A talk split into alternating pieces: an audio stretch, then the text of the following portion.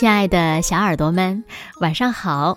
欢迎收听子墨讲故事，也感谢你关注子墨讲故事的微信公众号。我是每天晚上为小朋友们讲故事的子墨姐姐。今天呀，子墨要为小朋友们讲的故事呢，名字叫做《小圆帽回来了》。小耳朵准备好了吗？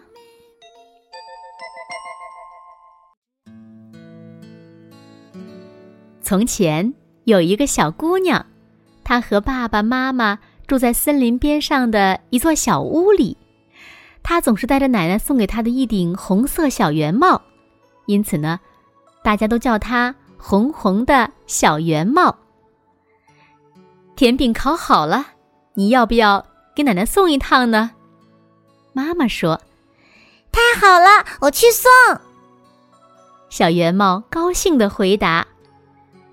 千万不要从森林里抄近路呀！妈妈叮嘱他。我知道的，森林里有大嘴狼，别担心，妈妈，我每次都是绕过森林，沿着田边的小路走的。走在田边的小路上，这里没有大嘴狼。啦啦啦啦啦啦啦啦啦啦啦啦！小圆帽。边走边唱。突然，一辆巨大的敞篷车开过来了。开到小圆帽身边的时候，慢了下来。啊！我的天哪！居然是他！真的是他，大嘴狼伊戈尔。伊戈尔把车停了下来。啊，可爱的小姑娘，这是要去哪儿啊？让我捎你一段吧。嗯，您真是个好心人，大嘴狼先生。可是我已经到了。小圆帽说着，径直朝路边的第一座房子走过去。他转了转门把手，幸好门没有锁上。好险呀！小圆帽推开门，走进屋里，伊戈尔也跟了进来。大嘴狼伊戈尔把门一关，面露喜色。啊，可爱的小孩儿，这房子里一个人都没有，哈哈，你是不是觉得有点奇怪呀？嗯，一点都不奇怪。大嘴狼先生，您别担心，我的客人们很快就来了。小圆帽指了指桌上摆好的碗和勺，镇定的回答。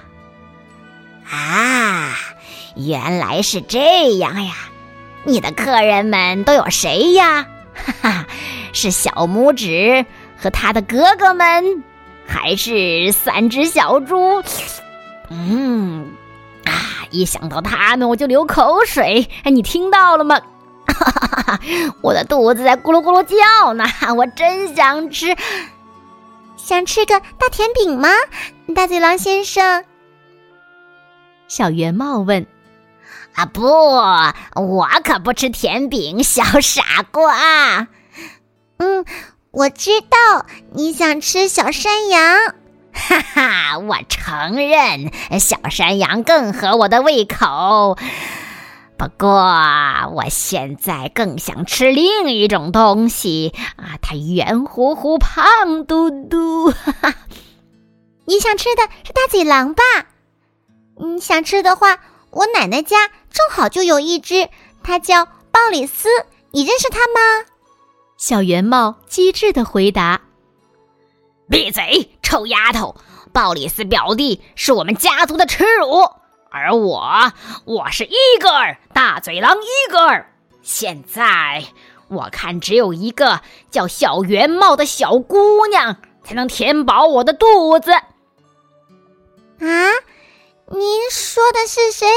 是我吗？等等，先让你见识一下我可怕的叫声！哈哈，光是听到我的叫声，小姑娘们就会被吓个半死。伊戈尔深吸了一口气，胸膛撑得鼓鼓的。滴答滴，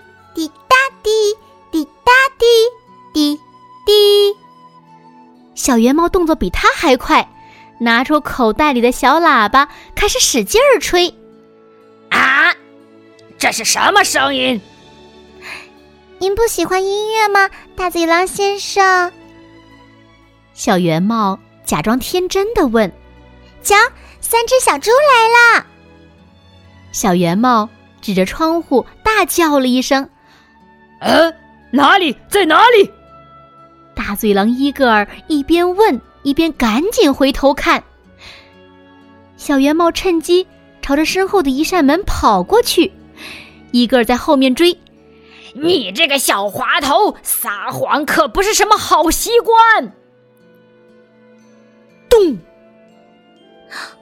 那对不起，大嘴狼先生，吃小姑娘也不是什么好习惯。唉，哼，我真是搞不懂我的妈妈，和大嘴狼在一起玩，真是开心极了。好幸福呀！散完步，回到了自己温暖的家。哦天哪，这是怎么了？有人动了我的大碗！熊爸爸大声地说：“有人动了我的中碗。”熊妈妈低声说：“有人动了我的小碗。”小熊小声说：“还有人。”坐了我的椅子。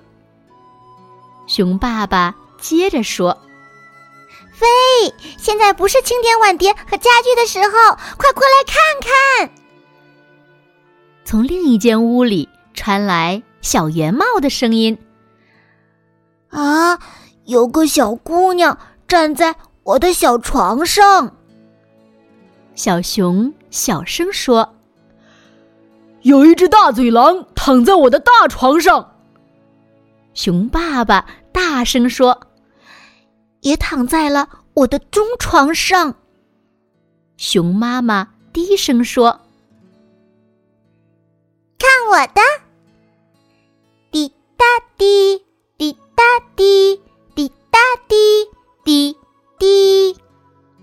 嘴狼听见了声音，睁开眼睛，没命的往外跑。哈哈，这是一只不喜欢听音乐的大嘴狼。三只熊听小圆帽讲完刚才发生的一切，笑得合不拢嘴。哼，好了，现在我得赶快去奶奶家了。再见，熊爸爸大声说。回见，熊妈妈低声说。记得再回来看我们，金发小姑娘。小熊小声说：“我不是金发小姑娘，我是小圆帽。我保证有空再来找你玩。”小姑娘一边说，一边戴上她的帽子。小圆帽说话算话，后来呀，他和小熊成了好朋友。很多年以后，小圆帽当了医生，他还专程回来帮小熊做了阑尾炎手术呢。滴答滴，滴答滴，滴答滴，滴滴。小圆帽回来了。好了，亲爱的小耳朵们，今天的故事呀，子墨就为大家讲到这里了。那小朋友们，你们知道小圆帽和大嘴狼伊戈尔都进了谁的房子吗？快快留言告诉子墨姐姐吧。好了，那今天就到这里吧。明天晚上八点半，子墨依然会在这里用一个好听的故事等你回来哦。你一定会回来的，对吗？那如果小朋友们喜欢听大嘴狼伊戈尔系列的故事呢，也可以拉到文末，子墨呀为小朋友们找到了这套书的购买链接，轻轻点击，你就可以拥有它了。好啦，那现在睡觉时间到了，请小朋友们轻轻的闭上眼睛，一起进入甜蜜的梦乡啦。完了。